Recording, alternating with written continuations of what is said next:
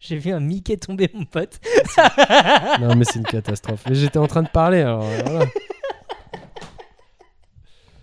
C'est bientôt la fin, c'est bientôt la fin. Et toute la journée, ça coulait tout seul, c'était l'enfer. Ah, c'est bon, je l'ai mon col, je, je l'ai mon col d'opening.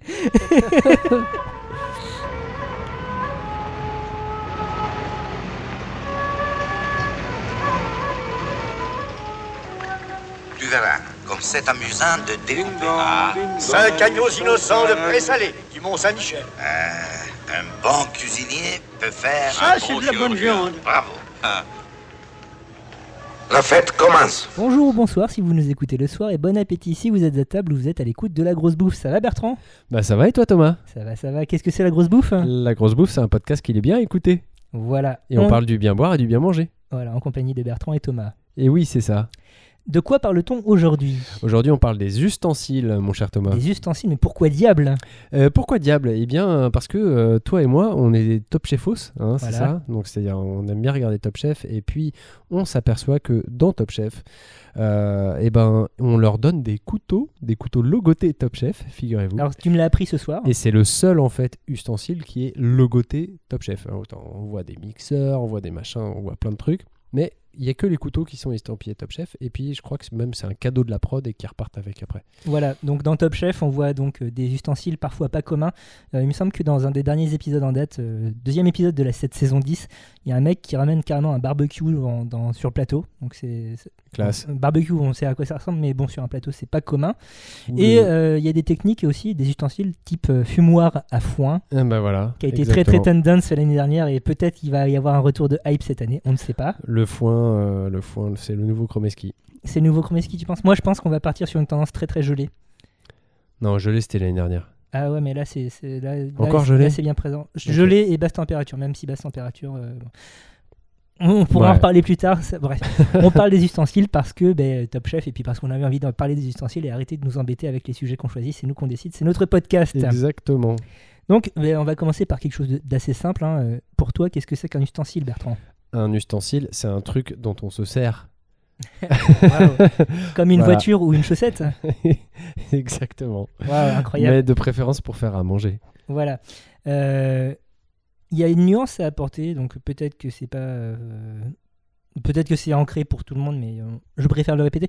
La- les ustensiles ne sont pas la vaisselle.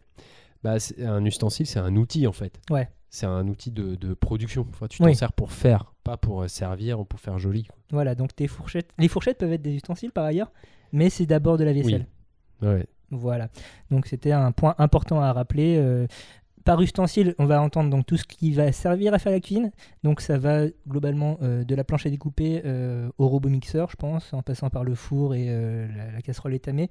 Est-ce qu'on a aussi des ustensiles en, sommellerie ou de levain Bah, bien sûr, on en a plein, hein, de- du, du tire-bouchon au stop-goutte à la carafe à, à des trucs beaucoup plus foireux euh, qu'on détaillera peut-être un peu après. On en a déjà un peu parlé dans l'émission sur le bullshit marketing, mais je pense qu'on va se faire plaisir. euh, voilà, à moi j'ai un euh, bel exemple, un, nouvel, un nouveau bel exemple. Mais tu, tu nous le gardes pour un peu plus tard. Ouais, il est au chaud. Voilà. Euh, et donc, pour aborder des, pour parler des ustensiles, on est allé à la rencontre de gens qui s'y connaissent. Donc, on est allé chez Mora, qui est une maison euh, plus, euh, plus de bicentenaire, qui a plus de 200 ans, euh, qui est installée à Paris et qui est spécialisée dans la vente de, d'ustensiles, comme d'autres maisons, type de Hillerin ou la Bovida, installée dans un quartier, un quartier des vendeurs d'ustensiles, quoi, finalement. Le quartier, le fameux quartier de voilà. Paris qui s'appelle Vendeur d'ustensiles. Exactement, coincé entre les Halles et le Sentier, donc euh, le long de la rue Montmartre, si vous visualisez. Il y a euh, une bonne dizaine de magasins spécialisés euh, dans la question. Et, Et euh, donc tu disais, tu disais que s'ils sont à cet endroit-là, c'est pas par hasard. c'est pas par hasard, mais parce qu'il y a les Halles à côté, donc traditionnellement là où il y avait le gros marché de Paris, le ventre de Mhm. Paris, si vous avez lu Émile Zola. Et donc des quincailliers spécialisés dans la vente de moules, de casseroles, de couteaux se sont implantés à proximité parce que ben, les chefs et les particuliers qui venaient acheter leurs euh, leurs poissons et leurs légumes, eh ben, euh, peut-être que sur le passage, ils avaient besoin de trucs pour faire cuire euh, leurs, ingrédients dedans. Et donc voilà. Il y en a certains qui ont suivi les, le, déménagement du, gros marché de Paris à Rungis, mais certaines maisons historiques restent, sont restées. Et donc Mora aujourd'hui, ça jouit du- d'une aura internationale auprès des, amateurs de, cuisine en tout cas. Et donc, on est allé chez Mora, on a interviewé Marie-France, qui est la responsable du magasin Mora à, à Paris, et qui euh, nous explique euh, ce que c'est que pour elle, euh, ce que c'est pour elle un bon ustensile. Pourquoi c'est important d'avoir de bons ustensiles en cuisine? Alors, euh, bah, c'est important parce que quand on est en train de cuisiner et que on va avoir une spatule qui va casser euh, au bout de trois utilisations, bah, ça va pas le faire. Si on a un couteau euh, qui coupe pas, euh, on est en train de trancher de la viande et puis euh, le couteau coupe pas, bah, ça va pas le faire non plus. Euh, les casseroles, il faut que ce soit des casseroles aussi qui résistent parce que les cuisiniers, on sait qu'ils vont pas prendre le temps de les trop chouchouter. Il faut que ce soit du matériel résistant. Donc euh, oui, c'est important d'y mettre le prix et d'avoir du matériel de bonne qualité. ça, ça veut dire que du bon matériel coûte plus cher normalement? Normalement, oui, oui, oui, oui, le matériel coûte plus cher, mais à la fin, euh, il est sûr que si on achète une casserole chez nous, par exemple, vous allez garder votre casserole pendant 30 ans. En fin de compte, si vous faites le prix, le compte, ça coûte euh, trois fois rien. Voilà.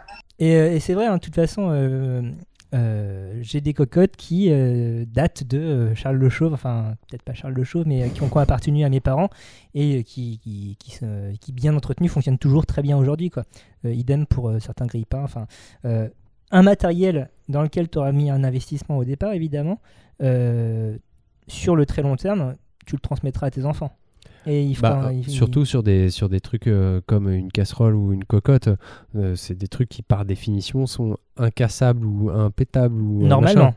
Non mais normalement, mais euh, beaucoup, enfin, tu vises beaucoup plus la durée qu'un four par exemple, où tu as de l'électronique, où tu as Oui. des machins, où là c'est quand même plus compliqué de transmettre à tes enfants. effectivement. Enfin, tout ça pour dire que euh, si euh, l'adage dit qu'il n'y a pas de mauvais outils mais que de mauvais ouvriers, ben, quand même avoir euh, du bon matos, notamment en cuisine, ben, ça, facilite quand même pas mal la vie. Euh, D'après toi, c'est quoi le tout premier ustensile qui a existé ever? Ustensiles de cuisine? Ouais. euh, je sais pas, la casserole? Euh, On va aller même bien avant ça. Euh, Il y a beaucoup d'archéologues qui estiment que c'est tout simplement le mortier et le pilon. Ah bah oui, bien sûr. parce qu'un caillou contre un autre caillou, euh, ça permet de moudre des choses. Et donc, euh, ben, c'est euh, un ustensile qui existe toujours hein, finalement aujourd'hui, hein, euh, dont on se sert. euh, Et J'en ai un d'ailleurs. Voilà, moi aussi. Voilà, je- J'espère que vous en avez tous un, vous qui nous écoutez derrière votre casque, j'imagine. Ouais, donc le mortier, euh, premier ustensile, et puis euh, depuis, euh, il y en a une tétrachée qui, est née. Donc les casseroles, oui, effectivement, il me semble que on a trouvé des ustensiles de mesure de volume assez précis qui datent de moins 9000 dans le Proche-Orient. Donc euh, déjà à l'époque, ils avaient euh, des, euh, Il me des verres doseurs en Ouais, exactement, c'est ça. des, des- des verres doseurs en, en, en- en je sais pas quel, en Non, cunéiforme. parce qu'il fallait, fallait quand même respecter les, les proportions des recettes marmitons à l'époque. c'est ça. Euh, et, et donc, oui, dès très tôt, l'être humain a, a eu le besoin de- d'un matériel spécifique pour préparer sa Boostify. Et donc, c'est assez fascinant. Non, mais ça veut dire, enfin là je suis en train de prendre conscience de ton info, ça veut dire qu'il y avait quand même une transmission de recettes euh, il y a 9000 ans, enfin 9000 ans avant Jésus-Christ. Ah oui, oui, oui, au moins, oui. Non, mais je, je trouve ça dingue. T'as as des textes cunéiformes qui sont des. Enfin, donc, euh, cunéiforme qui est la- une des toutes premières formes d'écriture euh, dont on a des traces, qui sont des recettes de cuisine. Ah putain, c'est fou. Qui Ok. sont des recettes de cuisine qui peuvent être aussi des recettes euh, pour la pharmacie. Mais euh, enfin, il y a des gens qui ont reproduit des plats euh, sumériens, quoi, si tu veux. euh, C'est génial. Au, British Museum. Faire de l'archéologie alimentaire, Ouais, ouais. ça doit être trop bien. Ça doit être trop bien, ouais. Je, Après, je sais pas dois- si c'est toujours bon, mais tu ça dois doit être tomber trop sur rigolo. des trucs un petit peu rigolos, un petit peu surprenants, mais euh, en soi, c'est c'est une façon assez cool de faire de l'archéologie. Ouais. En parlant d'archéologie, euh, donc euh, les ustensiles, on en trouve partout sur Terre. Et il y a un autre ustensile assez ancien euh, qui euh, est toujours en, en activité aujourd'hui, c'est le wok. Donc Ouais. euh, une grosse sauteuse, on va dire, si on doit rapprocher un ustensile qu'on connaît chez nous, une grosse sauteuse chinoise. Mais avec une forme un peu particulière. Une forme un peu particulière dans la mesure où le wok traditionnel va- ne- ne- n'a pas de fond plat. Donc c'est concave, convexe, je sais jamais dans quel sens J'en sais rien. C'est c'est une demi-sphère de, de fer forgé, noirci. Et en fait, si cet ustensile existe dans cette partie du monde, c'est parce que euh, le wok euh, transmet très rapidement la chaleur sur toute sa paroi et a besoin et, et chauffe très rapidement donc euh, et chauffe à haute température. pourquoi? Parce que euh, dans cette région du monde, pendant longtemps, il n'y avait pas beaucoup de combustible. Et Ah, donc, il faut faire une économie de bois.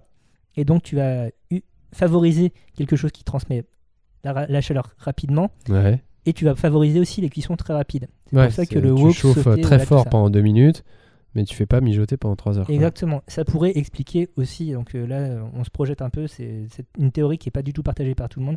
Ça, ça expliquerait aussi euh, pourquoi dans, en Extrême-Orient, l'essentiel des aliments sont prédécoupés avant cuisson et avant consommation et que tu utilises les baguettes pour te saisir des choses. T'as pas, t'as pas la, tu ne découpes pas euh, steak- euh, avec couteau fourchette ou euh, tu ne manges pas avec les doigts Oui. comme tu peux avoir en Occident.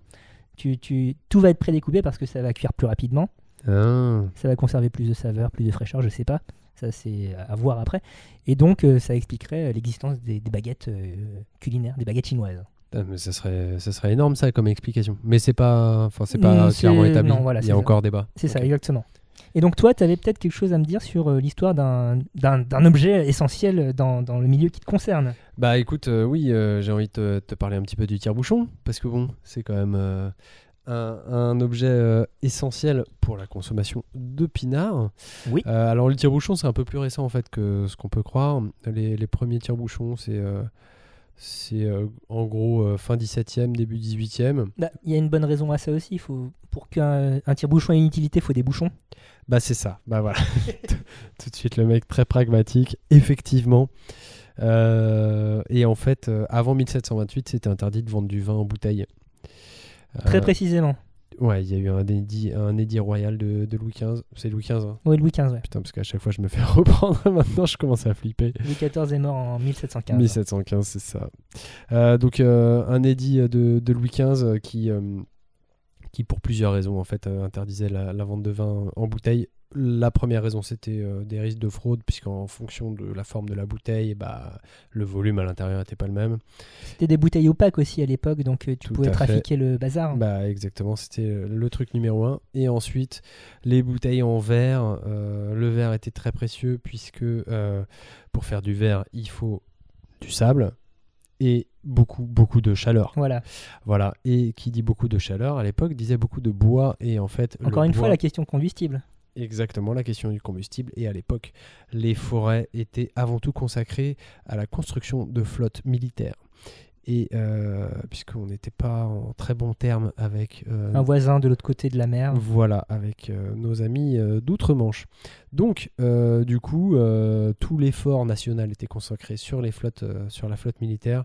Donc, hors de question de produire du verre pour tout ça, juste pour du pinard. Sauf pour les champenois qui ont eu une petite exception. Toujours, c'est incroyable, hein, toutes euh, ces dingue, exceptions euh, champenoises. Ils, de- ils devaient vraiment adorer euh, le champagne à la cour. Mais non, mais euh, les rois de France euh, sont sacrés au vin de champagne depuis Euh, euh, des temps Depuis, immémoriaux. enfin, donc, depuis Saint-Rémy. Donc, euh, donc bon, tout ça pour dire que, euh, que effectivement, qui dit tire-bouchon dit bouchon et qui dit bouchon dit bouteille. Donc, il, faut, il faut que euh, toutes ces choses existent avant que le tire-bouchon existe. Mais voilà, mais quand bien même il y a des bouteilles, avant elles étaient bouchées avec euh, ce qu'on appelle des braclets, des broclets, pardon. Ces espèces de chevilles de bois avec euh, du, du- du- du chanvre et du suif. Enfin, hum, délicieux. donc un truc un peu crado euh, qui, euh, qui, donc qui, qui restait collé en fait au goulot qu'on n'arrivait pas à enlever. Ah, donc oui, ça, ça participe vraiment au goût de ce que tu peux avoir au final. Ouais, bah du coup, d'une, on a, on a privilégié le liège parce que bah, ça donnait un peu du goût quand même. Et de deux, bah, on n'arrivait pas à les enlever. Donc du coup, en fait, c'est de là que vient le, le fait de sabrer les bouteilles. Ah, C'est parce qu'on n'arrivait pas à enlever le truc. d'accord, c'est vraiment la méthode de bourrin parce que on, Bah, parce que a un objet de bourrin à la base. Bah, c'est ça. Donc le bouchon en liège a quand même résolu bien des problèmes, mais euh, encore fallait-il être capable de l'enlever, ce tire-bouchon. Ce bouchon. Et donc du coup, Donc invention du tire-bouchon et le premier brevet 1795. À quoi il ressemble? C'est juste une vis euh, avec un Ah, morceau de bois? C'était déjà, euh, déjà tel qu'on le connaît, c'est-à-dire euh, c'est une vis. Alors les premiers, il n'y avait pas de vis, c'était juste une tige en métal, mais l'intérêt était quand même limité. Oui. Enfin, le Tu risque de foirade était, le, risque de foirade était très élevé. Donc, euh, donc voilà, c'était une vis et puis euh, un T quoi. C'était euh, juste un bout de bois Mhm. dans le perpendiculaire à ta vis. et le, puis voilà, tire-bouchon vigneron, comme on l'appelle, Voilà. celui-ci. Et c'était, euh, c'est une invention anglaise. Enfin, en tout cas, les premiers brevets sont- ont été faits en Angleterre. Et c'était les armuriers, enfin la guilde des armuriers qui avait le monopole de production des tire-bouchons. Eh ben écoute. Et du coup, euh, le, le limonadier, donc celui avec l'espèce de, de rebord euh, qui permet de, de prendre appui sur le bord de- du goulot, tu sais de quand ça date ou pas? Alors, euh, pas confondre deux choses. Le Hmm. limonadier, c'est un tire-bouchon avec une partie décapsuleur. Oui. Euh, et sans la partie décapsuleur, ça s'appelle un sommelier. Ah, Un sommelier où tu as une petite lame pour couper la capsule de ton vin. ouais. Et ensuite, euh, effectivement, où tu peux prendre appui sur le bord de la bouteille et parfois en deux temps. Oui, C'est-à-dire qu'avec un, un- Avec un double, double non, truc. double encoche. Voilà. Et de quand ça date, je ne sais pas. Mais merci d'avoir corrigé euh, cette je erreur en tout je cas. t'en prie. Service. Donc, euh, est-ce qu'on a d'autres choses à dire dessus? L'histoire est pas super sexy Est-ce qu'il y a des anecdotes de tire-bouchon euh? Non, sur le tire-bouchon, bah, après, il y, a eu, euh, il y a eu à peu près euh, 300 brevets de fait depuis, depuis 1795. Beaucoup de gens se sont pris la tête sur les tire-bouchons. D'accord. Il en existe des ultra perfectionnés aujourd'hui. Genre, oui, euh, en forme de perceuse un peu. Enfin, ouais. Je vois où t'as l'air tellement saoulé. Non, mais ça, ça fait partie en fait des, des- de, de ces ustensiles euh, autour du vin que, qui font des cadeaux, Oui, mais qui ne servent jamais à personne. genre, j'ai déjà offert des... un tire-bouchon à, à mon père. Non, mais moi, j'en moi-même, j'en ai reçu des tire-bouchons très perfectionnés, mais en vrai, euh, le seul qui te sert tout le temps, Celui que t'as dans la c'est poche, quoi. le sommelier, quoi. Ouais. Mais c'est le meilleur en fait. Il n'y a, y a pas mieux. Enfin, c'est celui qui te dépanne tout le temps et tu peux. Donc c'est. C'est même d'un point de vue euh, technique, c'est ce qu'il y a de mieux. Pour, pour en finir sur le tire-bouchon avant de passer à la suite, euh, tu m'as dit qu'il y avait un tire-bouchon qui est bien connu que tu n'aimes pas spécialement. Le Charles de Gaulle, pourquoi est-ce que tu trouves que Ah c'est oui. nul? Non, mais bah parce que c'est- pas pratique du tout et puis tu as un risque de. de- tu, tu maîtrises beaucoup moins la, la, la, la, le- la tirée du, du bouchon, quoi. Euh, C'est-à-dire qu'au moment où tu. Donc le Charles de Gaulle, c'est. euh, pour ceux qui voient pas de quoi on parle, c'est tu, tu Le vis. tire-bouchon qui lève les bras. Voilà, c'est tu visses, euh, tu visses la vis dans le bouchon et au fur et à mesure que tu visses, en fait, les bras, les deux bras de chaque côté euh, du tire-bouchon se, se lèvent et ensuite tu, tu baisses. Euh, tu maîtrises moins bien en fait la- le côté progressif de la tirée quand tu baisses les bras et tu as un risque qui- d'arrachage plus De plus déchirer élevé. le, le De bouchon en plus. ouais. ouais. ça et ensuite il n'y a pas de coup de capsule. T'as Ah, t'as pas une petite lame, il te faut un couteau en plus pour couper ta capsule. oui, ou la pointe, du... pointe de la vis. Alors oui, bon, après, moi je suis particulièrement maniaque. Je suis pas forcément une référence là-dessus, mais moi j'aime bien quand la capsule elle est bien nette et quand elle est découpée au bon endroit, c'est-à-dire Oui. sous le goulot. Je me souviens Voilà. une fois avoir euh, retiré l'entièreté de la capsule à la main et t'étais pas Euh, content. non, mais ça, ça me. ça. Non, mais chacun, chacun ses tics et ses tocs. euh, moi je suis pas dans le jugement, mais c'est vrai que moi, c'est.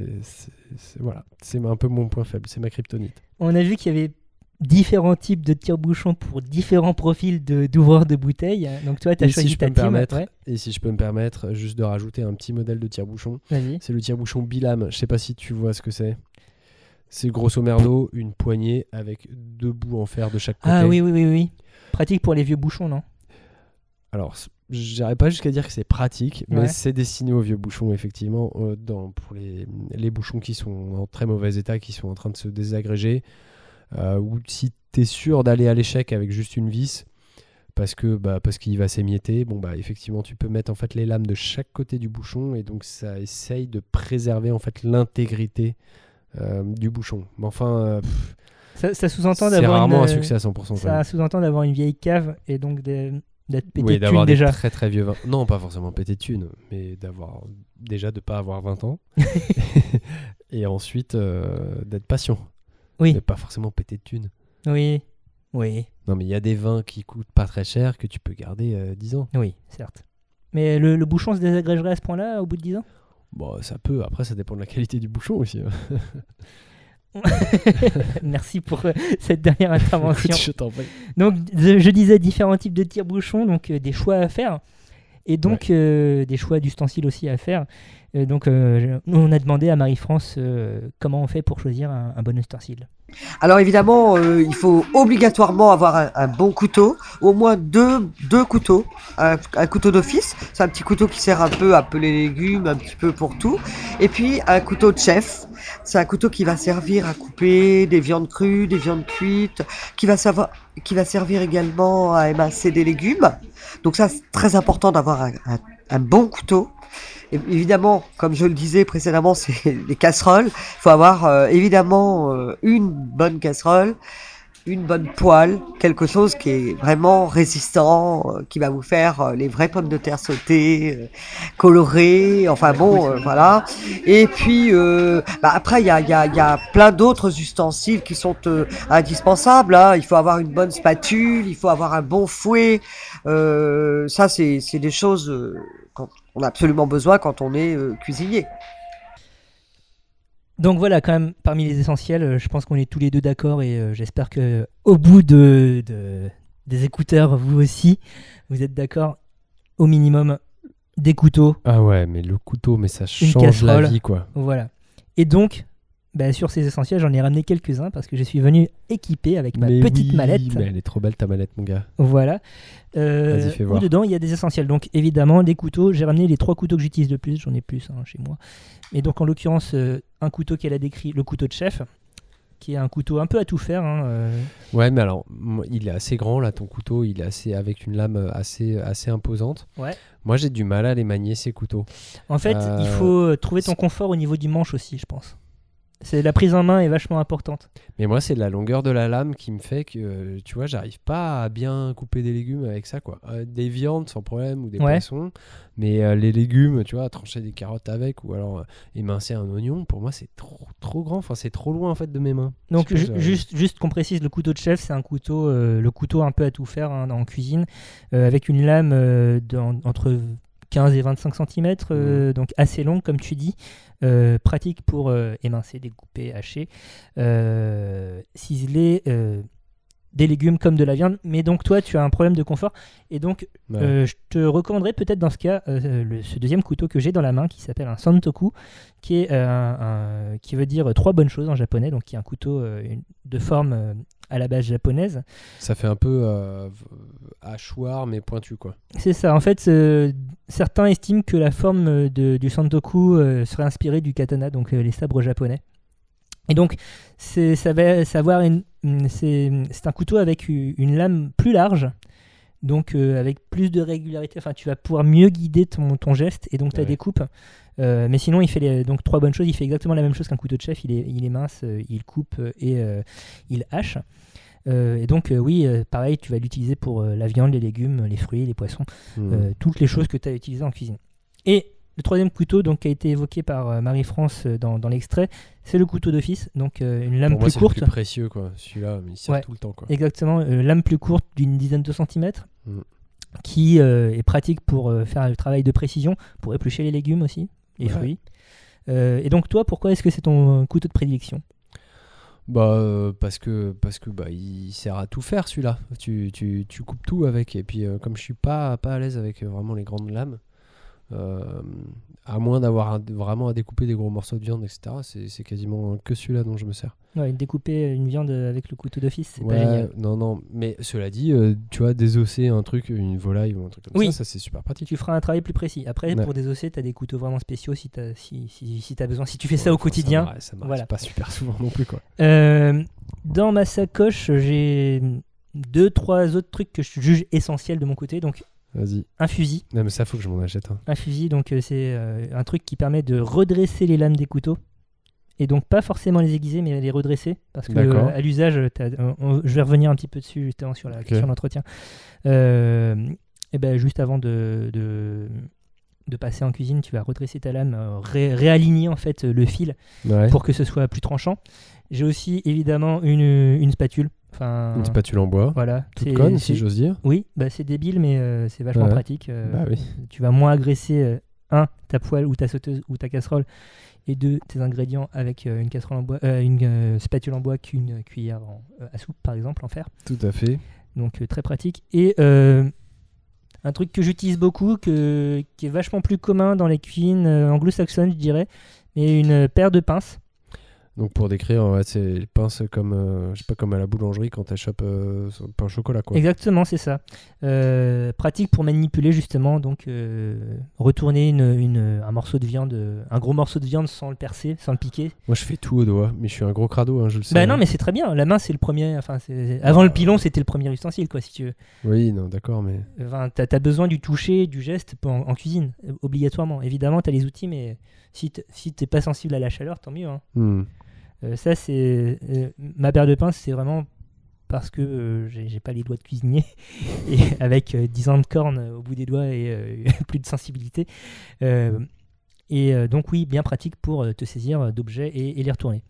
Derrière toi, ça serait quoi les essentiels, euh, outre les couteaux et les deux trois trucs que j'ai dont j'ai parlé en plus? Euh, une bonne planche à découper aussi. Ouais. C'est-à-dire euh, droite et, euh, et qui est capable de recueillir du jus aussi. Ah, avec la ou gouttière. Ouais. Ou même, tu vois, si t'as as, lavé des légumes et puis il y a encore un peu de flotte dessus ou des trucs qui rendent du jus. moi, je trouve que la rigole et tout autour, hein, c'est quand même bien pratique. Ça t'évite d'avoir à, à renettoyer tout ton plan de travail derrière. Mm. Euh, donc une bonne planche à découper, facile à nettoyer aussi, de préférence en bois, enfin moi je préfère. Euh, Ça dure plus longtemps que le plastique qui, euh, au bout d'un moment, va, va partir en charpie, je trouve. ouais, et puis c'est, je trouve ça plus agréable au toucher aussi, enfin bref. Côté Voilà. organique. Ouais, c'est ça.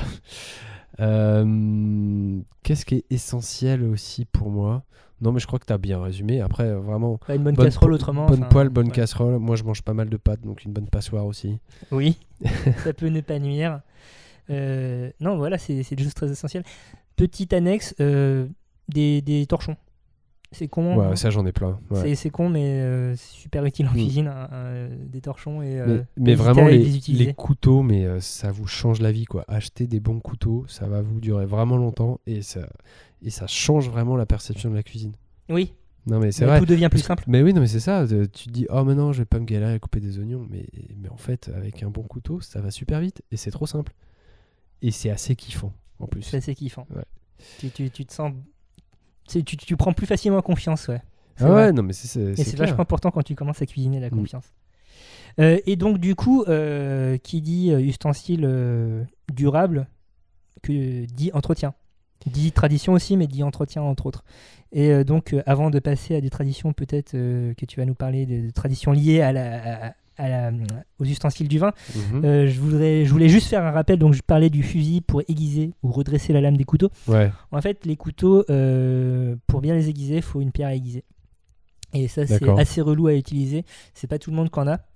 Euh, c'est pas tout le monde qui a un rémouleur non plus à proximité de chez lui pour euh, de chez soi pour pour aiguiser ses couteaux. Donc euh, non, mais il y en a des plus petites quand même, des, des pierres aiguisées. oui, t'as, t'as T'es des pas obligé d'avoir le. non, mais non, bien sûr. Non, non, ce- ce que j'ai chez moi, c'est euh, une pierre double face euh, avec euh, un niveau d'abrasivité euh, différent de chaque côté de, de la pierre. Tu vas humidifier, donc tu vas passer ta lame euh, régulièrement, longuement pour retirer une partie de limaille, enfin une partie de, de métal, en fait, tout simplement du fil de la lame Ouais. pour refaire la lame et euh, donc réaiguiser ton couteau. Euh, ça, c'est parce que je suis un, un- un peu comme toi avec euh, le débouchage des bouteilles. Je, suis T'es un peu un maniaque du tranchant de tes couteaux? Exactement. Euh, tu as des trucs beaucoup plus simples. Euh, tu as des aiguiseurs, je, je serais bien incapable de les décrire comme ça vocalement, mais tu as des aiguiseurs beaucoup moins contraignants, beaucoup Ouais. plus simples euh, et euh, aussi bon marché euh, qui, qui te permettent d'aiguiser. Mais le fusil n'aiguise pas. Le, le fusil est vraiment là pour redresser la lame et tu vas l'utiliser. Putain, euh, ça n'aiguise pas. Bon, bah écoute, tu m'as, économisé un, un achat. Non, mais c'est très pratique. En fait, euh, ma pierre aiguisée, je l'utilise une fois tous les six mois sur mes couteaux pour vraiment refaire le tranchant. Bah ouais, et par contre, bien. avant la cuisine, euh, je donne un, un ou deux coups de fusil pour redresser la lame et le tranchant est de retour. quoi. Enfin, ça, ça, ça, ça, ça règle momentanément euh, tes problèmes de tranchant si t'en avais. D'accord, ok. Donc ça augmente quand même le tranchant de ton truc. Voilà.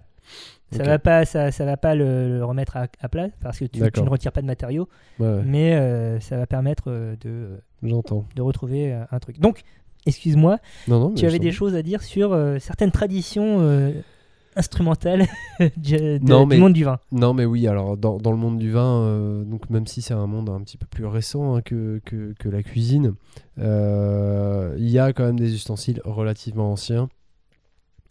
Euh, Alors, je vais commencer par les plus, les, les moins connus. Alors, parmi les ustensiles les plus anciens que j'ai trouvés, t'as, euh, t'as les, les. Alors, le plus ancien plutôt, c'est, l'aiguière. En fait, c'est la carafe, en fait. D'accord. Donc La un carafe. récipient. euh, Un récipient, euh, donc qui, euh, qui est chargé en fait de, de- de- du service du vin à l'époque où il n'était pas en bouteille. Donc, c'est juste tu le, tu remplis au tonneau ton aiguière et puis tu verses dans le verre.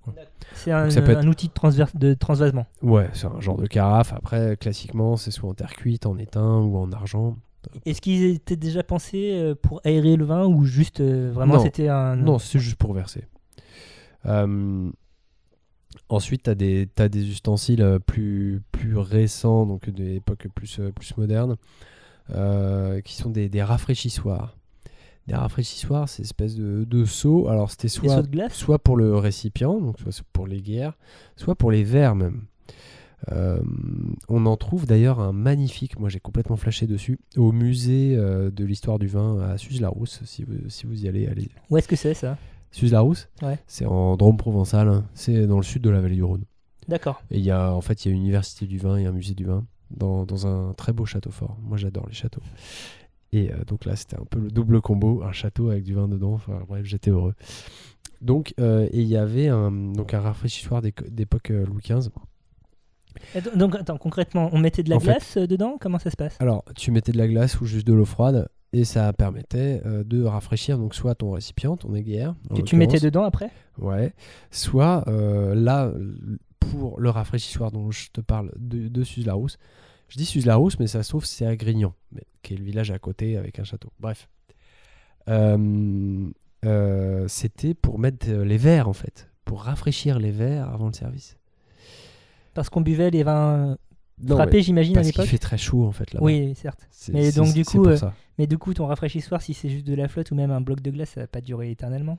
Mais non, mais tu as des serviteurs qui changent l'eau régulièrement. Ah oui, c'est ce genre d'époque, c'est vrai. Bah oui, et puis le rafraîchissoir, il était en, il est en argent massif et tout. Enfin bref, c'est pas. Des trucs pas n'importe qui non plus quoi. Donc euh, voilà, voilà un, un bel, un bel accessoire trop stylé, donc avec euh, des, des encoches pour que les verres se reposent. Tu vois, tu les mets à l'envers en fait dans le rafraîchissoir et puis euh, ils sont tenus par les pieds. Enfin bref, c'est un très bel objet. Euh, on- là, on est quand même dans l'objet euh, très haut de gamme et assez spécial. oui, et puis qui sert pas à grand chose non plus. oui, aujourd'hui, on a des seaux à glace ou euh, des, des chaussettes euh, réfrigérantes. Exactement. Euh, mais, euh, mais voilà, un, un ustensile aussi un peu emblématique et, euh, et assez ancien, qui date du, du 17e, c'est le, c'est le taste-vin ou le Ah. tasse-vin, suivant les prononciations. Alors oui, c'est ce truc, une espèce de, de petite soucoupe. Bah, c'est ça, c'est un genre de coupelle en métal. Alors, ça peut être en Porté argent autour du cou. ou pas. Alors, autour du cou ou à la ceinture, ça se faisait. Donc, parce qu'en en fait, il y a une anse. Donc, globalement, il faut vraiment imaginer une petite coupelle d'une. euh, je vous le fais à une 10, en- 10 cm de diamètre. euh, un peu bosselé, avec du relief un au peu fond martelé, ouais. euh, avec du relief au fond, alors plus ou moins ouvragé, plus ou moins joli. Euh, et avec voilà une poignée, une anse, et donc tu, tu mets ton index à l'intérieur et tu maintiens avec le pouce. Et en fait, ce, ce truc-là, c'est c'était en fait pour euh, bien euh, mirer le vin. Donc en fait, c'est un outil pour les- Mirer le vin. pour mirer le vin. T'es un mis dans la peau des mecs de l'époque, c'est ça? Non, encore aujourd'hui, ça se dit. On hein. dit mirer le vin plutôt que voir, par exemple, ou regarder? Bah, euh, la mire, la mire du vin, c'est quand tu vérifies justement la, la clarté et, euh, et, et, euh, la, la limpidité surtout de ton vin D'accord. et l'absence euh, de, de troubles. C'est pas juste observer à la lumière euh, s'il est rouge brique ou euh, grenat, quoi. C'est pas juste la couleur. Ouais. Mirer vraiment le vin, c'est vérifier qu'il n'y a, pas de défaut visuel et que ton vin n'est pas trouble en fait. D'accord, donc il n'y a pas de truc en suspension euh, bizarre. Exactement. Et encore aujourd'hui, euh, dans, euh, dans certains services qualité, euh, tu, tu as ce contrôle de la mire du vin. Tu, tu laisses la bouteille à 24 heures debout. Et ensuite, euh, les gars de la qualité la retournent et prennent une lampe de poche et vérifient qu'il n'y a pas de dépôt et euh, qu'il n'y a pas de truc en trouble. Ça déconne zéro. C'est encore un, un terme technique. Et donc, du coup, le test vin dans, dans, dans cette histoire, à part le mirer et. Donc voilà, bah, en fait, c'était vraiment avant tout pour ça, pour regarder la couleur et l'absence de défauts visuels pour les négociants. Et en fait, c'est en métal euh, et brillant et ouvragé en fait au, au fond, euh, justement pour qu'en fait mieux refléter la lumière et voir un peu le vin face euh, face à des, des obstacles pour justement vérifier ce- sa brillance et, euh, et sa couleur, y Ah. compris dans des caves mal éclairées. Alors, c'est quand même marrant parce que jusqu'à ce que tu m'expliques ça, pour Mhm. moi, le test vin, c'était un truc pour goûter parce que ça déjà s'appelle test vin, taste, taste, enfin, taste Tout en à anglais. Et euh, pour moi, les, les- les trucs bosselés, c'était pour aérer par exemple le, le vin euh, et donc euh, faire ressortir des, a- Voilà, des arômes. vraiment quoi. juste pour mieux voir la lumière, mieux voir sa couleur et vérifier vraiment sa limpidité. Donc le côté lance, c'est vraiment pour le, me- le, le mon- le monter aux yeux plutôt que le monter euh, à la bouche. quoi. Oui, exactement. Ouais, ouais. Et après, d'autre part, il goûtait, mais c'était avant tout pour un contrôle visuel en fait de la qualité du vin. Et ben ça. Euh, Il y a des donc- confréries aujourd'hui de test vin. Alors, il y a une confrérie relativement récente, elle, euh, Ah. qui date, ouais, qui fait très folklorique parce qu'ils Oui, ont bah un voilà. costume ridicule. C'est Et donc c'est, euh, alors j'ai oublié le nom, j'ai j'ai pas regardé avant, mais c'est euh, la confrérie des chevaliers du test vin ou un truc comme ça. En fait, qui se réunissent au, au Clos de Vougeot, donc un des, un, un grand, au château du Clos de Vougeot, qui est un, un grand cru bourguignon, Un endroit pas dégueu. qui est, qui est assez sympa. Tu l'as visité? Non, mais Clos Vougeot, rien que le nom, euh, ça m'évoque des choses qui ont l'air pas dégueu. Non, mais alors ça fait des vins euh, pas dégueux, mais je veux dire le bâtiment est assez cool aussi. Ah, bah tant mieux. Ouais. Et en fait, euh, c'est euh, en fait le- cette confrérie est avant tout quelque chose qui est destiné à faire rayonner le prestige des vins de Bourgogne dans le monde. Et c'est l'occasion de faire un grand banquet euh, où tu invites des personnalités plus ou moins en rapport avec le vin, mais pas forcément. Par exemple, Depardieu? Alors, mais non, mais même euh, genre à la famille royale, euh, enfin princière de Monaco, ou même des people, euh, machin, qu'on pas grand à voir. J'en sais rien. mais tu les invites en tout cas à Lo- bien Laurie, bouffer et bien boire. Mais je ne sais pas. tu les invites à bien bouffer et bien boire, et puis ça va faire une photo dans Voici, et puis du coup on va parler des vins de Bourgogne. En gros, c'est l'idée. Euh, et il se trouve que euh, ils ont un habit ridicule, enfin euh, qui se Des, veut des traditionnel. de toches, enfin, de capes et ouais, tout ça. voilà, tu sais, euh, Et des rouge toques. et jaune, un peu matière, manière euh, bouffon du roi, quoi. Et, euh, et ils ont ce- donc ce taste vin autour du cou. Euh, et, et, euh, et en fait, on parle aussi de vins tastevinés. En fait, les vins qui sont tastevinés, c'est-à-dire que si tu as été choisi, si tu es vigneron bourguignon et que tu as été choisi euh, pour, euh, pour euh, servir ton vin dans ces banquets-là, on, on parle dans ces cas-là de tastevinage du vin.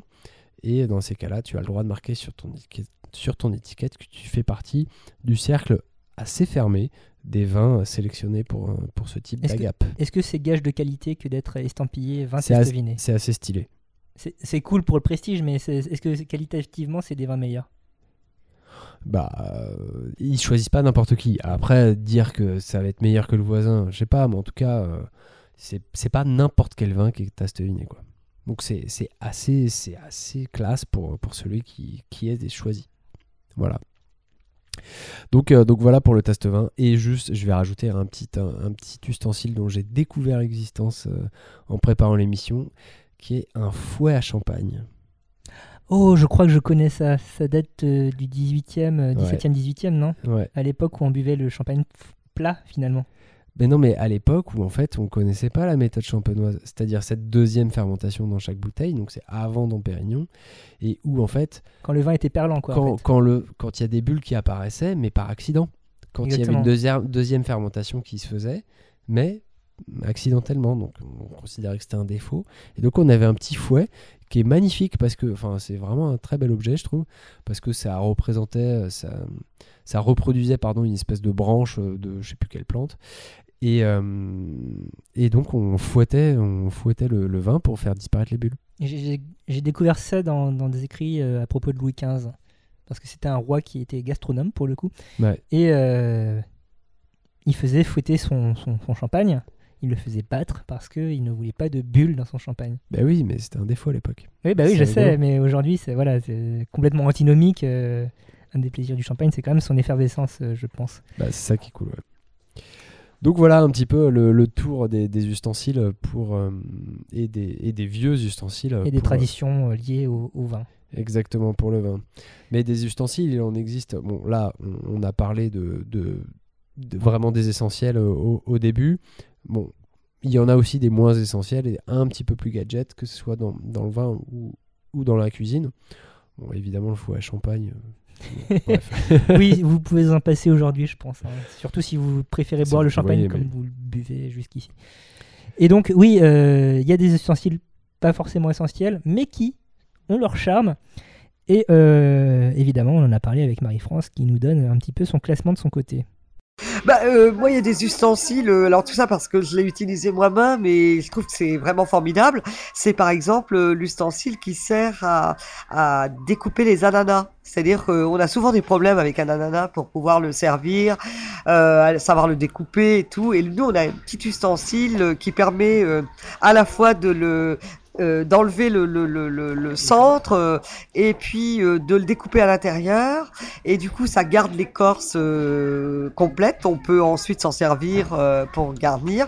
Mais ça je trouve que c'est un ustensile merveilleux oui. Bah, par exemple il y a aussi un appareil qui est un toqueur à œuf qui sert à pouvoir ouvrir l'œuf un œuf à la coque ou, euh, ou un œuf frais même qu'on va pouvoir ensuite garnir euh, donc euh, bah ça c'est difficile de le faire si on n'a pas ce genre d'appareil oui. Oui, après il y a des choses merveilleuses qui sont par exemple les moules à cannelés qui sont en cuivre et là euh, vraiment c'est merveilleux c'est d'abord c'est un bel ustensile et euh, il est sûr que quand on fait des cannelés dans un moule en cuivre et qu'on le fait dans un moule euh, en silicone, on n'obtient pas du tout, du tout la même chose, c'est sûr. Alors, ça- m'a fait plaisir qu'elle parle du, du toc-œuf, du parce qu'effectivement, c'est un gadget incroyable. Et oui, et qu'est-ce qu'il y a sur la table? Eh bien, il y a un œuf, Mais c'est parce incroyable. que j'en ai fait l'acquisition euh, avant que. Enfin, quelques mois avant que j'aille euh, justement chez, chez Mora pour interviewer cette personne. Je l'avais acheté chez Mora par ailleurs. C'est vrai? Oui. Euh, et euh, oui, Et alors pourquoi tu as acheté ça? Pourquoi j'ai acheté ça? Parce que euh, je, je suis un grand fan d'une BD de Christophe Blain qui s'appelle En cuisine avec Alain Passard. Alain Passard, euh, un des plus grands chefs français euh, actuellement en vie. Et donc, un des plats signatures d'Alain Passard, c'est ce qu'il appelle son œuf chaud-froid. Donc, à savoir euh, un jaune, un, œuf servi dans sa coquille. Donc, il procède comment? Il toque l'œuf, c'est-à-dire qu'il il va su- supprimer euh, le haut de l'œuf, euh, une petite, il va, il va créer une ouverture circulaire sur le haut de l'œuf, Et parfaitement net, c'est tout l'intérieur. parfaitement net, tout à fait. Euh, il va extraire l'œuf, il va remettre le jaune dedans, donc il n'y a plus de blanc. Il va faire cuire son, son, sa coquille avec son jaune à- au bain-marie pour que le, le jaune commence à cuire légèrement. Quand le jaune est cuit, il va poser son œuf sur un coquetier. Il va recouvrir le tout d'une crème fouettée euh, au vinaigre de Jerez avec de la ciboulette dedans, un petit peu de sel, un petit peu de, de, de 5 épices et euh, un filet de, euh, de sirop d'érable. Et euh, voilà, ça servit sur guéridon assez vite parce que euh, il faut justement avoir la sensation du chaud, du, du jaune qui est encore un peu coulant et du froid de la crème. Mhm. Tu manges ça. Et donc, ben, par- voilà, à un moment, euh, comme j'ai pas les moyens d'aller chez Alain Passard et qu'il y avait la recette, un voilà, et qu'il y avait la recette dans la BD, et ben euh, j'ai tenté le coup chez moi. Et euh, même si je pense que je suis à des lieux de pouvoir reproduire euh, ce qui se passe euh, à l'arpège, et ben c'était quand même bien délicieux. C'est vrai? Ouais. Ah. Et euh, donc voilà, c'est j'ai vraiment aucune autre utilité euh, pour ce token. Après, c'est un, un objet assez esthétique. Ouais, bah, c'est rigolo. Et puis quand tu le vois comme ça, tu te dis mais à quoi ça sert? Et puis après on t'explique et on te dit mais du coup à quoi ça sert Ah, mais je suis bien d'accord. C'est- tout ce que je déteste dans les ustensiles en plus, à, à savoir un truc qui n'a qu'un seul usage. Mais Qui prend un peu de place. ouais, ça prend pas trop de place. non ça- mais bon, celui-là ça va, mais enfin Voilà, ouais. par rapport au, au découpe ananas de, de Marie-France par exemple. Oui, le découpe ananas. euh, Est-ce que je- t'as déjà été embêté toi sur la découpe d'un ananas Non, parce que j'en découpe assez peu finalement. hein. Mm. Et donc quand j'y vais, c'est n'importe quoi. J'y vais avec un couteau et puis voilà quoi. T'as déjà vu les, les, les épluches pommes? Oui, oui, oui. euh, C'est qui- trop bien ça aussi. Ouais. Ça, Enfin, c'est pareil, il faut avoir une maison de, de 12 000 mètres carrés, mais Oui, et puis adorer les pommes et les tartes aux pommes. ou, ou avoir un pommier. Oui, aussi, oui. Bah... Petite Généralement, quand t'as un dédicace à ma pommier, belle-mère d'ailleurs. on, on la salue. Voilà. Euh, généralement, quand t'as un pommier, tu fais des tartes aux pommes ou euh, des desserts aux pommes. Et, Bah, euh, donc t'as- t'as- Et du coup, tu fais l'acquisition d'un épluche pomme. Exactement. Euh, et autre chose qu'elle disait dans, dans l'interview, c'est qu'il y a des, euh, des ustensiles.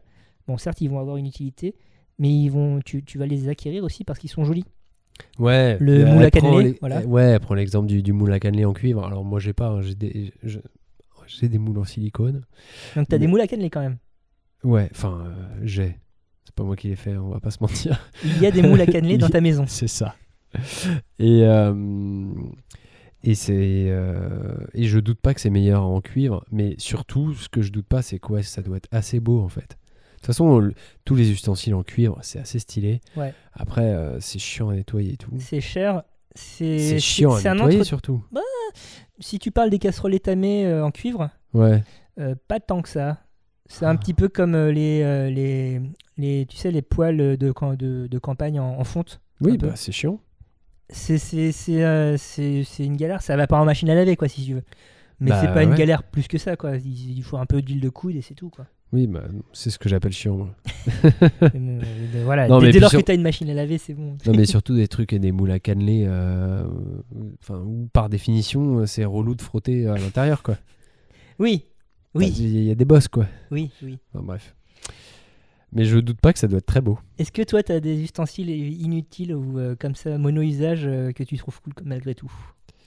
Parce que moi, j'en ai Euh, d'autres. En cuisine, bah moi il y a le pressail Ouais. dont je me sers régulièrement parce que bon bah hacher des trucs très fins, j'y arrive pas toujours bien et le pressail c'est cool pour ça. Ça va plus vite. Bah ouais, ça va plus vite. Donc ça euh, ça ouais euh, Je me rends compte que j'ai beaucoup trop d'ustensiles différents pour, pour, euh, pour un même usage. oui, pour réduire l'ail en purée. J'ai un pressail, Ouais. j'ai une râpe bah, microplane, on va dire le nom d'une marque, que j'ai ramené là, Ouais, moi aussi. donc, qui te permet de faire ça. J'ai aussi un truc que m'avait offert, je crois que c'est ma mère, une sorte euh, de petit moulin manuel Tupperware où tu tires dessus comme, euh, comme pour euh, une tondeuse à gazon avec euh, la manette. Donc ça, ça, ni- ça agite plusieurs, un jeu de lame à l'intérieur du truc. Et donc tu, tu découpes. Ah, ça me dit quelque chose quoi, j'ai ah, des fois trucs ça. voilà, assez instantanément. Et sinon, ben, j'ai des, des couteaux, quoi. Donc, et j'ai un pilon, j'ai un mortier. Donc j'ai cinq façons différentes de, de réduire l'ail en purée. Je vais te fumer ouais, Je vais voilà. te fumer. Mais euh, et d'ailleurs, euh, en parlant d'ail, dans, dans la BD euh, de Guillaume Long, célèbre blogueur culinaire, à boire et à manger, il fait la pub de- d'un ustensile qu'il juge indispensable, qui est aussi pour trancher de l'ail finalement. Mhm. Euh, je sais plus comment il appelle ça, un hachoir à ail ou un Un truc qui fonctionne un peu Un comme. Ça fait des petits pétales de trucs en fait. Ouais, voilà. Et ça fait des petits pétales de trucs. C'est pas obligé que ce soit que de l'ail, mais il se trouve que du coup ça tranche très fin de l'ail. Et euh, impossible de trouver ce machin. Ouais, bah, il le dit lui-même, et la BD date Ouais, il y a plus. C'est la tristesse. 8-9 ans facile maintenant. Euh, Ouais, ouais. Déjà à l'époque, c'était euh, c'était fini. Donc euh. Mais euh, ça un- doit se vendre euh, de ouf sur le bon coin ou sur eBay, je sais pas. c'est clair. Euh, un truc très cool aussi, c'est la mandoline. Ah, Ouais, donc euh, c'est la mandoline, c'est euh, un truc pour euh, couper euh, des trucs très fins. euh, qui donne lieu à bien des accidents euh, à Top Ah oui. Chef. Et ils ont appris de. Enfin, ils ont compris que le, le spectateur n'avait pas forcément envie de voir des morceaux de doigts voler. Oui, Donc tu, ils les sang. filment moins. Ils les filment moins et ils arrêtent de mettre une musique angoissante dès qu'il y en a un qui touche une mandoline. Ouais. Parce que moi, ça me stresse. Mais oui, c'est. Enfin, à chaque fois que j'utilise la mienne, j'y vais avec beaucoup, beaucoup de précautions parce Ouais, que ça- coupe j'ai sa très, très mère. peur. Ouais. Euh, de mon côté, parmi les ustensiles moins utiles mais que j'utilise euh, très très régulièrement de, euh, pour ma part, il y a le rice cooker. Euh, Ah ouais? Ouais, parce que je mange beaucoup de riz Mhm.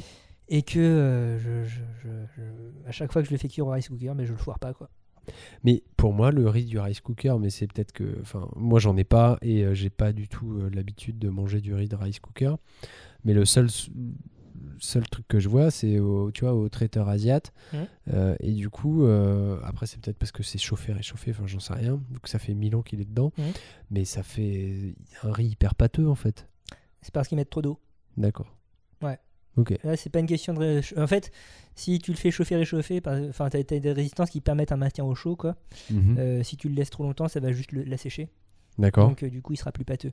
Euh, si ton riz est pâteux cuit au rice cooker, c'est juste que les volumes d'eau sont trop importants. D'accord, ok. Voilà. Et donc, ouais. je, voilà, Et c'est je- toujours meilleur au rice cooker? Bah, c'est-à-dire que jusqu'ici, je faisais cuire le riz à la créole, c'est-à-dire dans un très très grand volume d'eau et puis Ouais. comme des pâtes hein, finalement. Ouais. Euh, et donc, euh, oui, tu, tu le réussis, euh, etc. Mais euh, bien souvent, avec le riz long et encore plus avec le, le riz, euh, le riz rond euh, court, à grain court, Mhm. euh, justement, tu, tu- tu as une dispersion d'amidon et donc tu, tu vas, as plus de risques euh, qu'ils deviennent pâteux. D'accord. Comme euh, dans le rice cooker, c'est une cuisson euh, par absorption, c'est-à-dire que tu mets le volume d'eau qu'il faut pour que euh, ton riz devienne moelleux, tu as moins ce risque. Donc après, c'est du, euh, c'est beaucoup d'essais à la base hein, pour trouver le, le- Le bon volume, ouais. Exactement. Euh, mais maintenant, c'est nickel. Putain, classe. Et comme je consomme énormément de riz, ben, voilà. Et dernier, Un autre Ouais. et dernier ustensile que j'utilisais euh, beaucoup, et là pour le coup c'est ultra kéké. euh, Vas-y, shoot. Euh, Vas-y, assume. le circulateur. Le circulateur à eau euh, que, qu'on, Le circulateur. qu'on ne voit pas dans Top Chef parce que c'est en fait c'est, ce qui permet les cuissons sous vide. Ah oui, putain, tu m'as montré une fois. C'est vrai Voilà. que c'est ouf ce truc. Donc une cuisson au dixième de degré près sur une durée, euh, voilà. Ça se la Donc, raconte. ça se la raconte, ouais, mais c'est, juste Ouais, des j'ai fait un de. 9 à je sais plus combien de degrés. Ouais, c'est, les œufs, c'est ceux avec quoi je m'amuse le plus. Mais globalement, c'est. euh, ouais, tu, tu vas avoir des textures de protéines notamment Mhm. que tu as difficilement euh, au four ou à la casserole ou à la poêle parce que ben, tu n'as pas ce contrôle vraiment au degré près. Et euh, quand tu sais que euh, telle viande cuit, euh, atteint son point de cuisson à tant de degrés, ben, tu vas la cuire longtemps à ce tant de degrés jusqu'à ce que euh, ça soit une température uniforme partout dans ton morceau de barbac. Mais du coup, pardon, je comme je t'ai branché dessus, t'as pas expliqué le principe en fait. Oui, excuse-moi, excusez-moi. Euh, donc en fait, c'est un appareil électronique. Euh, concrètement, il y a un capteur de température dans cet appareil Mhm. euh, et il y a une résistance. Donc tu plonges l'appareil dans un bain d'eau. Mhm. Tu vas le régler sur une température donnée. euh, par exemple, pour une cuisson euh, d'œuf euh, parfait, ça va être entre 64 et 65 degrés Celsius. Donc, Mais euh, c'est meilleur entre 64,5 et 64,7 Je te ou... jure que j'ai fait des essais, mais j'ai pas, j'ai pas la liste des trucs sous les yeux. mais- Euh, donc tu vas faire cuire ton, tu, tu vas plonger ton, ton, ton, ton, ton circulateur dans ce bain d'eau. L'eau va atteindre la température donnée, donc euh, 64,5 hein, par exemple. Bah, Euh, à ce moment-là, tu plonges tes œufs dedans et puis euh, tu, tu vas régler une durée, euh, une demi-heure, une heure, je sais pas, voilà. Et euh, à la fin, ben, ton œuf, il, sera, il aura cuit vraiment à une température constante de euh, 64,5 parce que le circulateur, du fait du capteur, ben, il sait à quelle, quelle est la température de l'eau à, à un moment T. Mhm. Si euh, elle est euh, inférieure d'un dixième de degré, ben, la résistance va euh, entrer en action et donc euh, va Mhm. réchauffer tout ça. Donc voilà, tu as une cuisson très régulière Mhm. très uniforme qui te permet donc d'atteindre des trucs euh, que tu as difficilement dans un four standard. Et euh, d'ailleurs, en, en parlant de ça, euh, c'est vrai que moi, euh, j'ai fait l'acquisition d'un four avec une euh, sur lequel tu peux brancher une sonde, une sonde euh, à température. Donc euh, tu, c'est une pique euh, thermomètre quoi que tu fous dans ton morceau de barbac, c'est plus pour la viande. hein. Euh, et tu dis à ton four, bon bah voilà, tu t'arrêtes quand la température à l'intérieur du morceau c'est telle température. Et c'est génial quoi parce que ça permet du coup de faire des cuissons très lentes, y compris à basse température, et puis aussi juste de ne pas te foirer. Et, et ça, pour la cuisson de la viande, enfin moi en tout cas, qui a jamais été un pro de, de la cuisson de la viande, c'est vrai que c'est quand même super pratique. Et puis surtout quand tu as un gros rôti, bah, voilà, au moins tu es sûr que ce sera cuit sera cuit, parfaitement à cœur. quoi. Et ça change, ça change vachement la donne. Donc euh, voilà, des, des ustensiles qui euh, sur le papier peuvent euh, avoir l'air un peu gadget, mais putain, le, le résultat, il, est- il est dans l'assiette. La technologie voilà, change quand même la façon dont on cuisine, euh, souvent pour le mieux, parfois pour le moins bien, parce que les extracteurs de noyaux d'avocat et trucs comme ça, bon, je suis toujours un peu dubitatif, mais bon, si c'est pour avoir des viandes que tu n'as jamais goûtées avant, c'est c'est très bien. Ouais, mais euh, bon, dans, dans le milieu du vin, il existe aussi plein, plein de, de- de gadgets, alors plus ou moins utiles. Euh, Il y a les, les pinces à champagne, tu vois, tu vois ce que c'est, les pinces à champagne? Si t'arrives pas à ouvrir une bouteille de champagne, en fait, Ah non, je connaissais pas. et bah c'est tu fous, euh, c'est une espèce de levier juste pour t'aider à, à ouvrir. Il y a, y a la pince à champagne toute simple. Et il y a la, la, pince à pince à champagne double. Et il y a l'espèce de tire-bouchon à champagne. C'est une pince à champagne, mais avec un récupérateur de bouchon. C'est-à-dire que tu le poses dessus, tu tournes. Donc en fait, c'est le fait de tourner le bouchon qui, qui, te, qui, qui le fait se décoller de la paroi, enfin décoller du goulot, et qui fait qu'il va commencer à monter. Et, euh, et en fait, euh, ça évite ce, ce, ce tire-bouchon à champagne, ça évite en fait que le bouchon il parte, je sais pas quoi, parce que tu as un espèce Ouais, de, de Le parapluie. filet. Enfin, de- Et non, mais enfin. Alors, on, on s'adresse quand même à, à un public assez limité, à savoir les gens qui ouvrent très très régulièrement des bouteilles de champagne. Non, mais j'ai vu un film publicitaire sur ça, mais c'est. Mais qui fait ça Enfin, c'est mais- des maisons de champagne C'est qui qui, qui Mais non, mais c'est commercialise des, fabricants de- de- d'objets du vin, euh, d'accessoires, quoi. Mais ce qui est trop marrant, c'est dans le film publicitaire, dans le petit truc, c'est. euh, c'est euh, petite scénette avec euh, ah, un couple qui annonce euh, au papa qui va se marier. Ah super, on fait ça. Euh, le papa va chercher une bouteille de champagne. Il galère pour ouvrir. Et là, la femme dit Ah non, mais attends, dans mon sac, j'ai. Elle sort ça de son sac. Bref. Euh, Il y a euh, donc euh, aussi les, les billes nettoyantes pour, pour les carafes.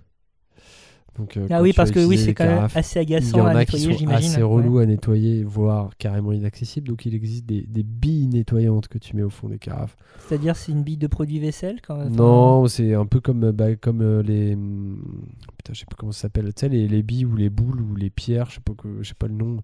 Euh, les boules nettoyantes que tu peux mettre dans une machine à laver qui sont censées remplacer ta lessive. Ça te dit rien? J'ai pas de machine à laver la lessive. Euh, Attends, non, on parle Non, de. à de- la machine à laver le linge. Ah oui, non, ben non, j'utilise de la vessie- lessive liquide, Oui, d'accord, mais. comme un cuck. Pardon. Donc, mais t'as jamais entendu parler de, de, de boules qui pouvaient. Non, Bon, bref, on s'en non. fout. Bon, bref, il y a des billes, il y a des billes qui peuvent nettoyer tes carafes comme ça avec des, des effets plus ou moins. Plus ou moins. Heureux. euh, voilà, heureux. Il existe des, des thermomètres aussi, des thermomètres pour checker euh, la, ta température de service. Ça, ça, ça semble plus raisonnable comme euh, Alors ça semble raisonnable, mais, mais qui dans la vraie vie euh, utilise ça? Les sommeliers? Mais figure-toi que j'ai eu la cette conversation avec, euh, avec un sommelier très récemment. Je dis, mais pour la température de service, qu'est-ce que, qu'est-ce que vous pouvez faire? Enfin, je lui posais la question, qu'est-ce que vous pouvez faire pour pour vous assurer de la température de service? Bah, utiliser un thermomètre, pardi. Mais euh, vous en avez, vous, un thermomètre? Il me dit, mais bien sûr. Et je dis, mais euh, vous en servez? Euh, Il me dit, Hmm, je m'en suis déjà servi. Et je lui dit, mais bon, sans se mentir, c'est un cadeau qu'on vous a fait parce que vous êtes amateur de vin, donc on vous a offert un gadget autour du vin. Vous en avez servi deux fois et puis vous en avez jamais resservi. Il m'a fait, ouais, vous êtes pas loin de la vérité. J'ai pas le droit de dire. donc voilà, quand t'aimes le vin, en fait, on t'offre tout un tas d'objets autour, mais dont t'as pas vraiment l'utilité. C'est pour ça qu'il faut plein d'autres passions. Bah voilà, c'est ça. Donc ensuite, il existe aussi les, les pompes à vin, tu sais, les, Les pompes à vin. Enfin, les, les pompes à vide plutôt. Tu sais, c'est tu, euh, pour, euh, Ah, pour, pas euh, avoir à oui. finir ta bouteille pour qu'elle se conserve mieux une fois entamée. Alors, Alors tu peux mettre aussi de, de l'azote, j'ai vu. mais je je vais en parler juste après. Ah waouh. Et euh, non, mais des pompes à vin plus, euh, plus basiques, tu mets un bouchon un peu particulier et ensuite euh, tu, tu fais le Et vide oui, en fait dans la bouchons bouteille. en plastique, caoutchouc, euh, Voilà, voilà. alors l'inconvénient de ce truc, c'est que parfois les bouchons en caoutchouc peuvent donner un goût de caoutchouc Mm. vin.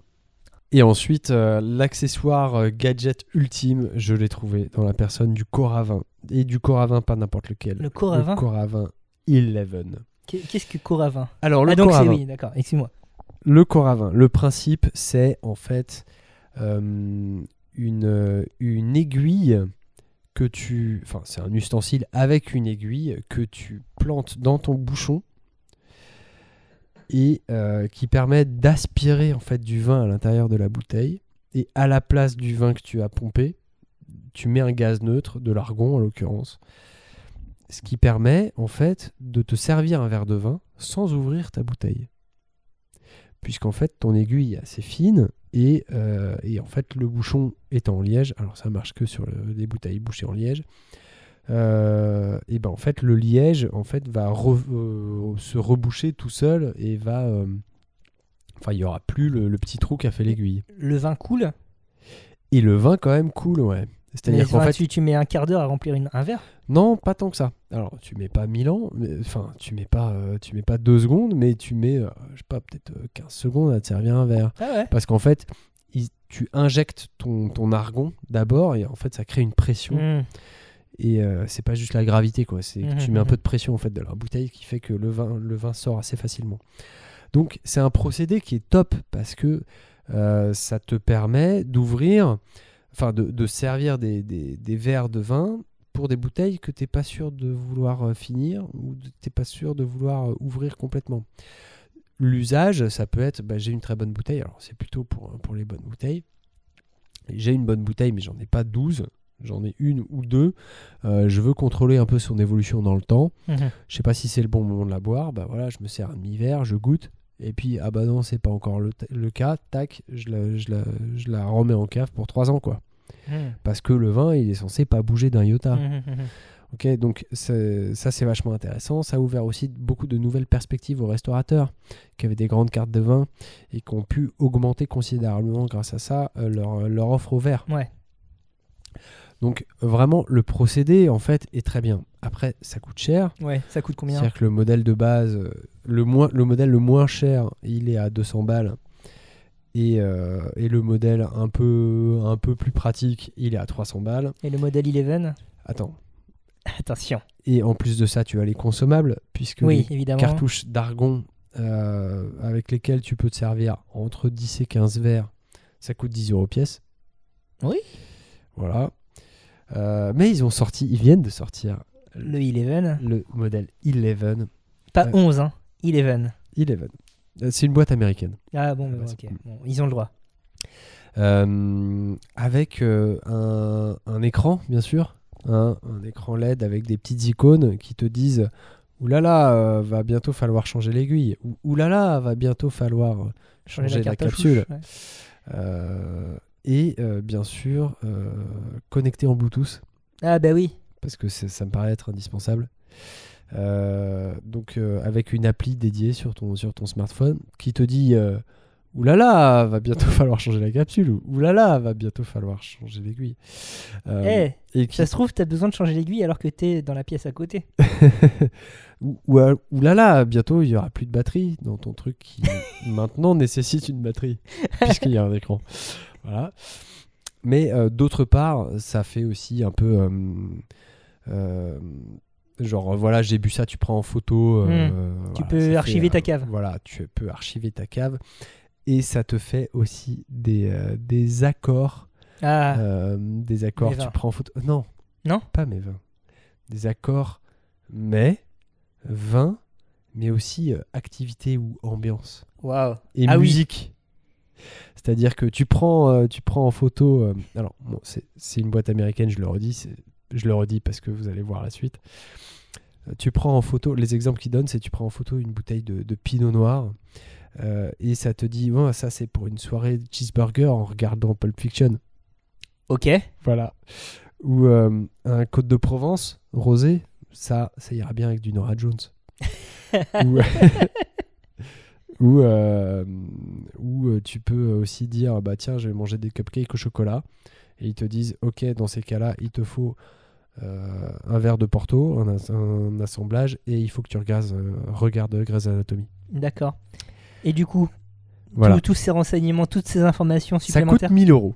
1000 euros. Voilà, sachant que le modèle de base, le principe reste le même. C'est hein, à peu après, près aussi voilà. cher qu'un Thermomix, écoute. Oui, mais sauf que, enfin, le service rendu, sauf que tu rajoutes, tu, tu rajoutes 700 balles pour avoir un truc connecté et un écran. Oui, oui, oui, soit, oui. Mais quand même, savoir que tu vas euh, boire du vin en écoutant Nora Jones. Oui, non, c'est Est-ce vrai. que cette plus-value, c'est pas quand même. euh, ça vaut pas 700 balles? Euh, Oui, c'est vrai. tu, tu as ouvert mes yeux, tu as raison. Voilà, un petit Come Away With Me euh, en dégustant ton, ton, ton coup de Provence rosé. C'est ça, exactement. Donc voilà, euh, c'est bientôt Noël. Pensez à nous. C'est bien- C'est bientôt Noël. euh, voilà. On n'a jamais été aussi proche de Noël, de toute façon. Euh, cette année, en tout cas. Et ben, ben, c'est. Et c'est- oui, on s'approche de la fin, cool, parce oui. que là, Model 11, je crois qu'on est vraiment proche de la fin. Euh, Qu'est-ce que tu retiens de cette émission? Moi, je retiens que avoir des, bonnes ustensiles de, des bons ustensiles de base, c'est hyper important pour prendre du plaisir à faire la cuisine et boire du vin. Et, et, et pour la durée, c'est vrai que sur quelques trucs bien précis, il faut pas hésiter à mettre un peu de prix, pourvu qu'on l'entretienne bien euh, derrière. hein. Évidemment. Voilà. Mais il faut pas hésiter à mettre le prix parce que vraiment, ça change la vie. quoi. Voilà, un bon couteau de chef, si vous commencez la cuisine, ben, c'est bien pour euh, se mettre en jambe. Pour se mettre en jambe, pour prendre la confiance. Parce que comme tu le Et disais, prendre plus de plaisir, surtout Oui, à le faire. voilà, de te rendre compte que tu peux découper un oignon en, en 10 fois moins de temps que ce que tu faisais avec ton couteau à dents avant, ben ouais, ça, Ou même, ça change euh, la vie. Ou même euh, juste, euh, tu vois, genre enlever la peau d'une courge butternut, ce qui est l'enfer si t'as Oui. pas un bon couteau. Oui, oui, Mais effectivement. avec un bon couteau, mais tu te dis, mais oui, c'est trop simple en fait. Effectivement. Voilà. Euh, merci beaucoup Bertrand. Eh ben, merci à toi, mon cher Thomas. De quoi on parle euh, la semaine prochaine, mon cher Thomas? On parle la semaine prochaine. Ah, on a changé de rythme. Et oui, donc, on- Excuse-moi. mois prochain. donc pour la blague, j'avais dit on parle du Wu-Tang Clan parce que euh, la grosse bouffe change complètement de ligne éditoriale et on parle plus que, que de la culture de Staten Island. Mais En vrai, en non. vrai, on, vrai, non, on continue à parler de bouffe. On parlera du sucré. Le sucré est un bien beau sujet. Voilà, un goût euh, présent dans la bouffe, un goût présent dans la boisson, dans le vin notamment, mais Tout pas à que. fait. Beaucoup de choses à dire. Donc euh, voilà, beaucoup de choses à dire, beaucoup de choses à dire sur notre évolution euh, biologique du goût aussi. Tout à fait. Alors, et sinon, où est-ce qu'on peut nous retrouver, euh, mon cher Thomas? Eh bien, sur toutes les plateformes de téléchargement et d'écoute de podcasts, comme Ocha, euh, Apple Podcast, il y a- il y a- je viens de faire une cascade incroyable à base de Tokef. Donc, comme Ocha, Apple Podcast, euh, Spotify, euh, Podcast République Tout- et tout compagnie, team, voilà. Euh, vous pouvez nous laisser des étoiles, des commentaires, des likes, des pouces bleus, tout ce que vous voulez. Parlez-en à vos amis, vos voisins, votre famille. Exactement, parlez-en. Et puis, euh, vous pouvez nous retrouver sur le réseau social Twitter, la underscore, underscore putain, j'y arriverai jamais, la underscore grosse bouffe. Et euh, Par par, mail, la grosse bouffe podcast. On se fera un plaisir de vous répondre et de vous faire des bisous. Voilà, on se retrouve ben, le 21 mars. Mais tout à fait, rendez-vous le 21 mars. Et d'ici là, des gros bisous, Des gros bisous, mangez bien, buvez bien. euh, Tout ça. Voilà. comme d'hab. Salut Bertrand. Salut Thomas, ciao ciao.